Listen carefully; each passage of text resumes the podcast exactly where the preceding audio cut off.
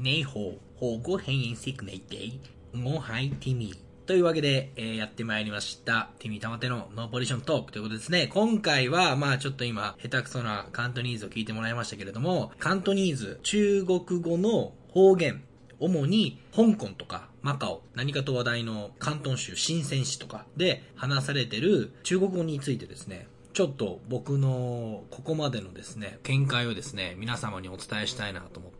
ちなみになんか新鮮市は出稼ぎの人が多いから、意外とカントニーズ話す機会がないとかっていう話もちょっと聞いたことあるんですけど、あの、まあ、僕は今ね、第三言語としてカントニーズを勉強してるんですね。それはいくつか理由があって、まず一つは、去年その、エアカナダの歌のテレビの番組があって、で、そこに出たんですけど、その、ポストしてるテレビ局とか、あとはオーケストラとかも、いたんですけど、そのテレビ局がフェアチャイルド TV って言って、カナダのテレビ局なんですけど、カントニーズって言われる人たち、つまりその関東州だ、主に香港とかマカオとかから来た人たち、多分ね、多くはね、香港返還があった、まあ、20世紀末に、お金持ちが結構カナダに移住してきたんですよね。バンクーバーとか特に多くて。で、それでできた街が、リッチモンドってそのバンクーバー市の隣の、あの空港のある都市が、もう人口的にはかあの中国人が多いんですけど、で、要するに、その金持ちが、まあ、未だにね、ある程度の自由は、えっ、ー、と、保障されてる、えー、元イギリス領、香港なんですけど、まあ、そのタイミングで結構金持ちが、バンクーバーとかカナダに、とかオーストラリアとかに出てきた時に、有名料理店のシェフとかも連れてきて、で、そういう人たちにお店とかやらしてるんで、その空港の近くのそのリッチモンド市ってところには、あの、美味しいチャイニーズがすごく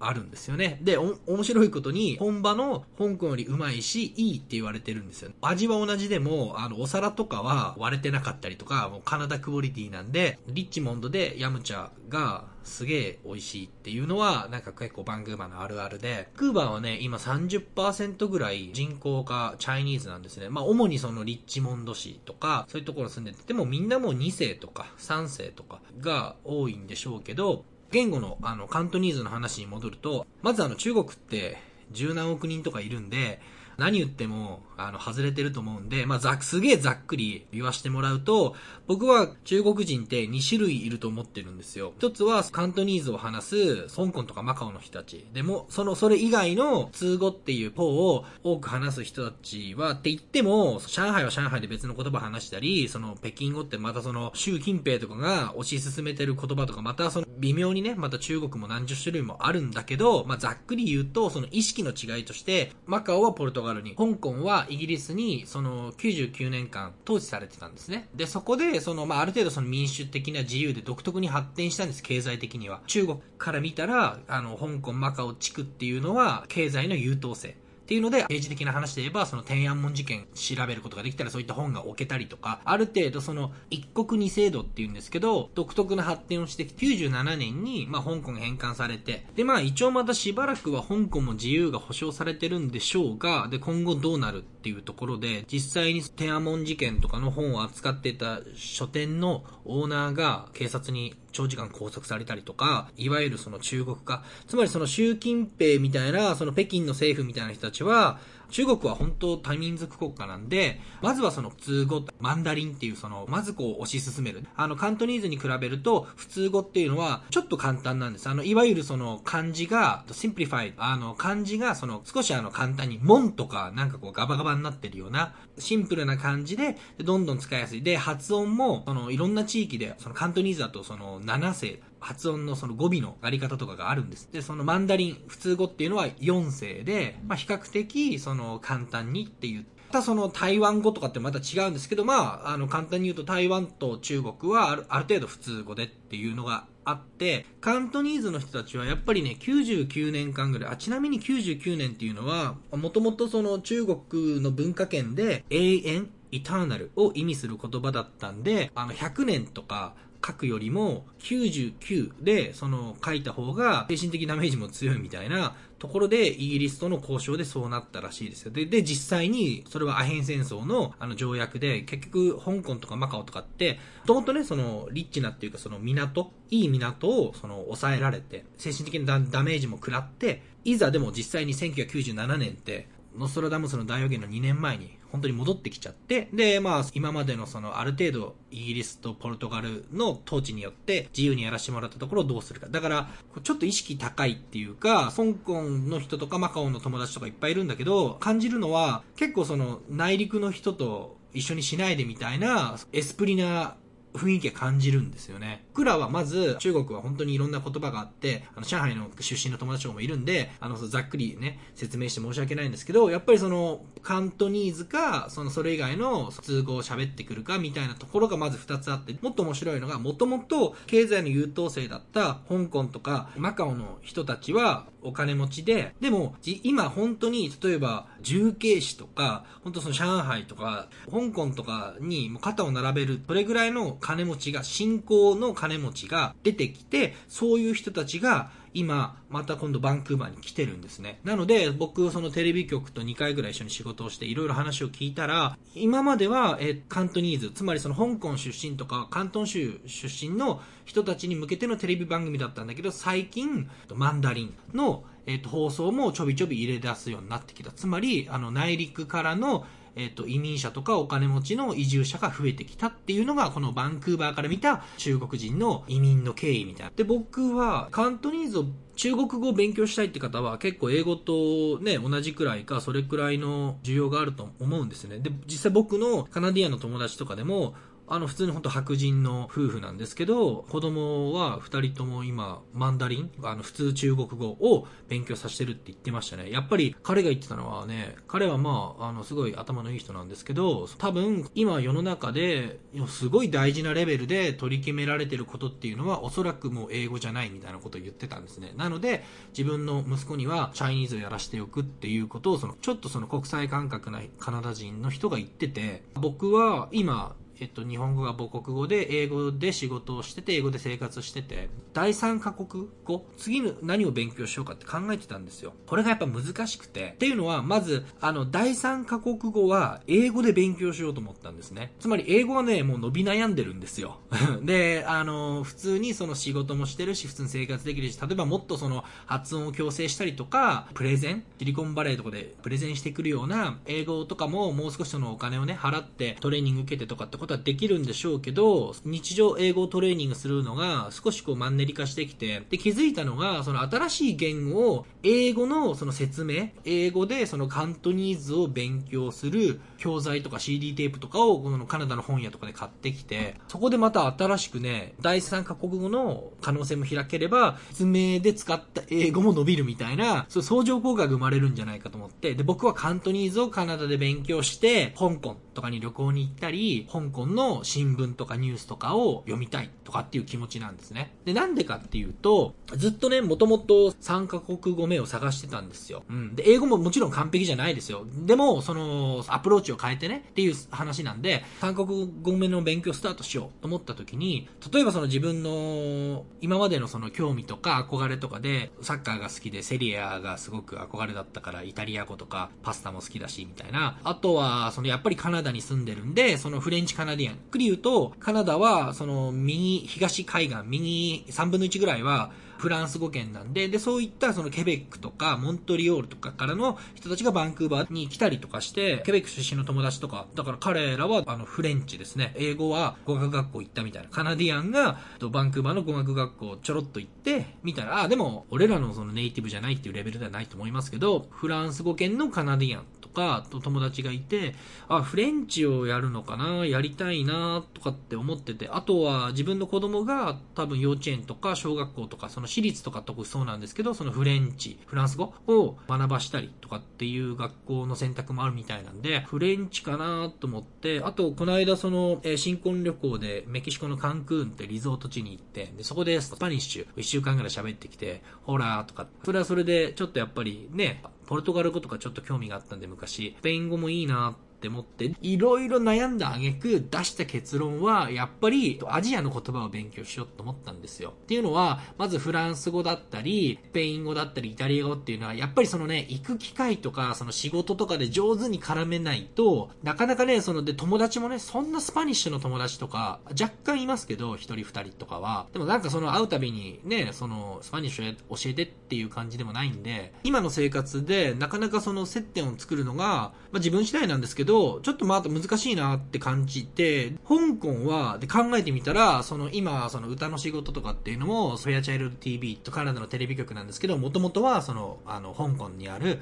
テレビ局とつながるの子会社じゃないけど、なんかつながってる会社なんですね。ね、香港は僕が聞いた話だと、その芸能界みたいなのが、今大体その、でかい2つのテレビ局があって、で、そこ、テレビ局に紐づいて、その女優さんたちとかがいるみたいなんで、なんかその、こっちからこっちに、なんかその二大勢力みたいなので、出演者とかも若干こうマンネリ化してきてるみたいなのが問題だみたいなことをなんか聞いたんですけど、で、まだ僕もそのフェアチャイルド TV 出ちゃったんで、その香港の二大勢力のどっちか側の TV の演者になってるんでしょうね。わかんないですけど。バンクーバーは内陸部とかの移民が多くなってきただけで、基本カントニーズとか香港とかマカオの人たちなんですよ。例えばその6000万円で2ベッドルームぐらいのメトロタウンぐらいにあるマンション一括で買っちゃうような人たちのお金持ちってカントニーズなんですね。で意外とね、やっぱカントニーズの友達、僕もね、サッカーチームで2つくらい掛け持ちしてるんですけど、1個やってる方が結構そのカントニーズとかそのリッチモンドっていうところのリーグなんで、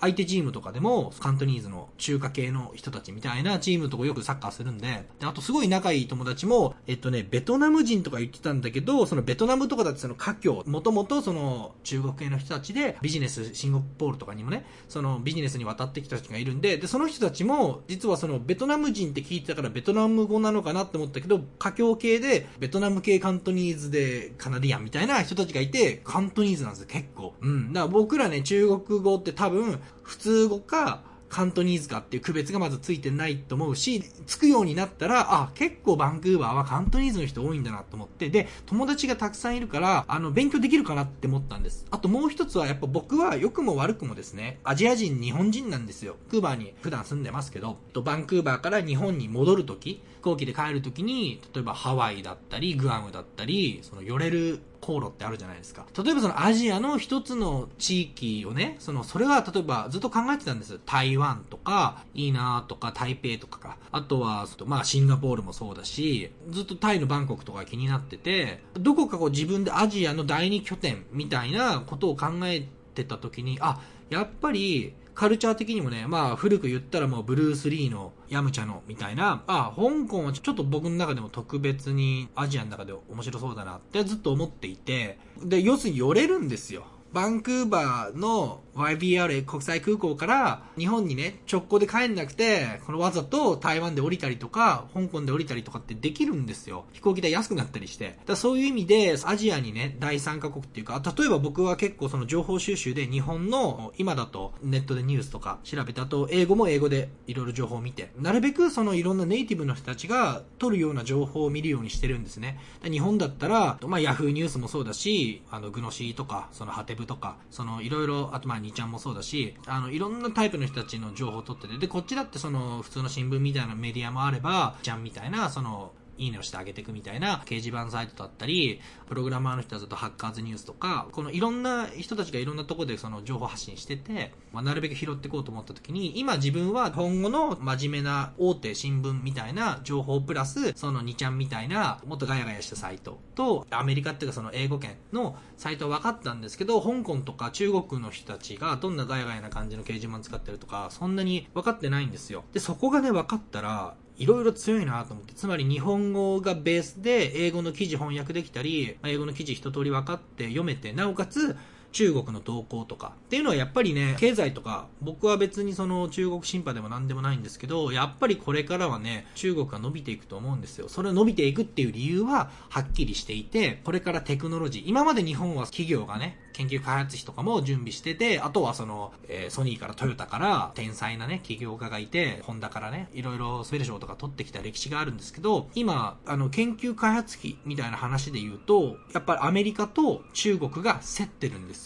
研究開発費。で、日本はじゃあどれくらいの額かっていうと、もう9対1とか中国と比べたら、例えば若手のベンチャーのうちに、その、まあ、演じる投資家じゃないけど、そのお金をね、ベンチャーキャピタル、お金をね、供給するっていう、その、ビジネスチャンスのね、新しいスタートアップのチャンスの場所だったりっていうのが、ほとんどアメリカと中国に用意されているっていう状況なんだから、考え方を変えれば、日本でね、東大生とか大学とかで企業でアプリで当てたような人とかっていうのは、なんで東京で働くのみたいな感じになると思うんですよ。その結局もっともっととそのお金を出してくれたり、ビジネスをでっかくしてくれるところがアメリカか中国にいるから、つまり引き抜かれてそこっちでやれっていう風にいう世界になっていきます。単純に研究費、研究開発費の額ですよ。日本は今だいぶそこを抑えちゃってて、で、中国とかアメリカはもうそこ、宇宙戦争みたいな感じで、要するに AI だったり、まあ自動運転とかですね、特に。った分野で今派遣を争っていて、この動向とか、あともっと言ったらその、がそんなに仮想通貨やってないですけど、まあそのビットコインとかの動向とかも、ま、注意深く見てみれば、結構中国の人たちが結構な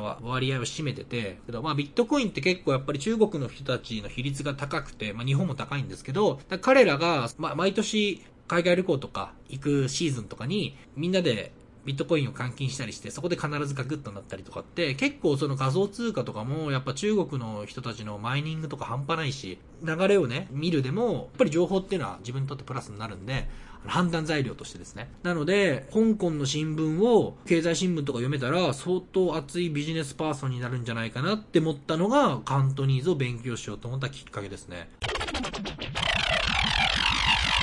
勉強してみたら、僕はね、カントニーズをね、そうやっていろんな調べて勉強しようと思ったけど、普通に中国語を勉強したいとかって言うんだったら、いわゆるその、マンダリン、えー、中国普通語っていうのを、あの、勉強することを勧めます。っていうのは、それはカントニーズの人たちにも、まず普通語からやっていいよみたいなことを言われちゃったぐらいなんですね。香港とかね、カントニーズの人とかマカオの人たちが頭良くてね、彼らも彼らで、普通語も、あの、小学校ぐらいから勉強してて、まあ、普通に問題なくいける感じなんで、みんなと話したいのであれば、普通語マンダリン。でも旅行とか、映画とか、見たいっていうのであれば、カントニーズ。難易度はカントニーズの方が難しい。なぜかというと、普通語は4世、カントニーズは7世とかって言われて、その、あの、アクセントがさらに複雑なんで、しかしもう漢字も複雑。昔からの検証炎になっちゃうような、その難しい漢字をバーって書く方なんで、えっと、基本的には、あの、マンダリン、普通語を勉強した方がいいと思います。で、僕は、でも、そういう人がいっぱいいると思って、一発目からカントニーズ7世、難しいね、方に行ったら面白いんじゃないかなって思って、でもそれで賛同してくれる、その、友達もいて、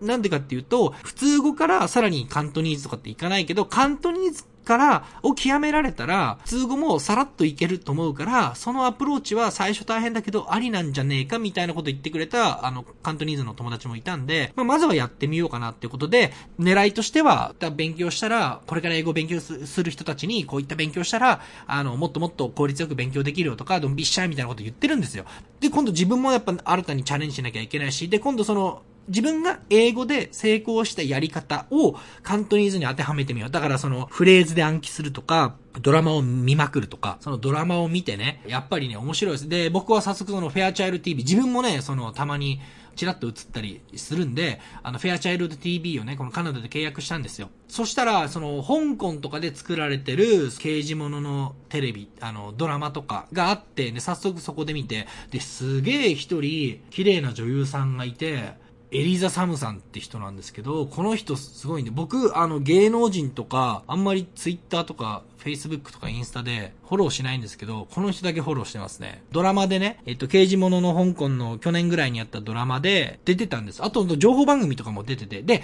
この人なんで、その、この人、おって思った後気づいたんですけど、で、しかもこの方、出身がバンクーバー。2010年の、えー、ミス・チャイナ。の人、その、なんかミスワールドとかで多分日本代表とかと戦った人なんですけど、で、今はその香港でアクトレスをやっていて、女優さんをやっていて、そのカントニーズすごいなって思ったのが、この方の話とも繋がってくるんですけど、僕、その、去年の9月に、そのオーケストラとかと、その、なんかテレビ歌の番組があって、それに出て、その後、バンクーバーのミスコンっていうのが毎年開かれてるみたいで、だからその、そんだけそのミスコンをテレビ局で開いくぐらい、 annual event になっちゃうぐらい、大学生とかの Chinese 系の人たちがいるんですよ、バンクーバーに。っていうか、バンクーバーだけじゃなくて、それが本当ワールドカップ予選みたいなもんで、シカゴだったり、シアトルだったり、ニューヨークだったり、世界中で要するにミスコンをやって、 International China の人たちが香港のミスコンファイナルに集まったから、最終のファイナルの舞台が香港なんですよ。で、そこで優勝になった人がなんかミスチャイナとかになるみたいな感じで、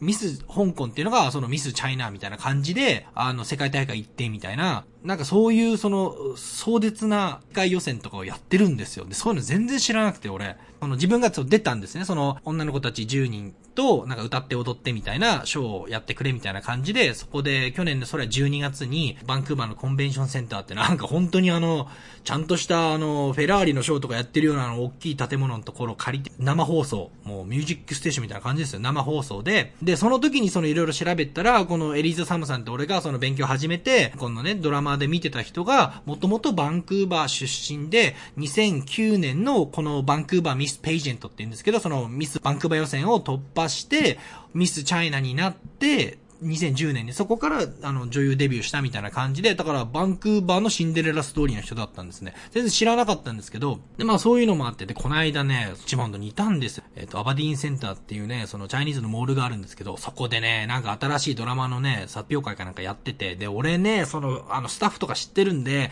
いやー、写真とかね、その一緒に、なんかこう、撮って、なんか撮、撮ってもらおうかなとかって思ったんですけど、ちょっと、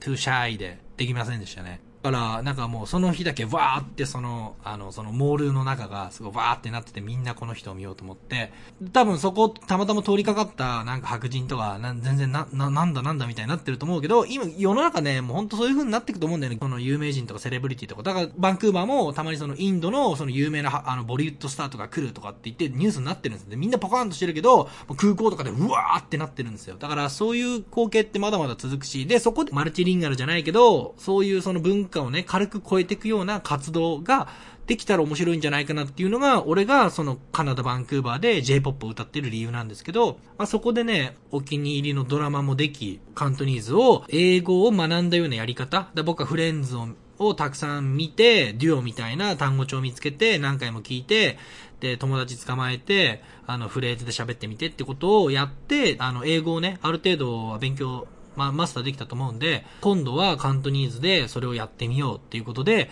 あの、今燃えてるんですよ。香港の出身友達とかが、カントニーズでチャットしてくれたりとかして、今はそのチャットしたり、ドラマ見てっていうことで、あんまりそのまた、ブログとかまでね、いや、だからほんとね、あの、英語のブログはね、始めようと思ってるんですよ。やっぱりライティングっていうのはすごい大事なんで、ついでにね、その欲を出してね、3カ国語、日本語と英語とカントニーズぐらいで、なんかブログとか書きたいなと思ったんです。さすがにね、ちょっとそこまでは難しいんですけど、でも、友達とチャットしたり、ドラマ見て、あとシャドーイングしたり、多分、その、バンクーバーでブツブツカントニーズをシャドーイングしながら、シーウォールとか歩いてる日本人がいたら、おそらく俺ですね。うん、でも、バンクーバーはやっぱり、カントニーズの人たちいっぱいいるから、なんかもったいないと思うんだよね。この国、あ、この街。なんか英語だけでやり過ごしててもと思って、で、僕はそういうなんか、自分が面白いとか、この国面白いとか、この人面白いって思った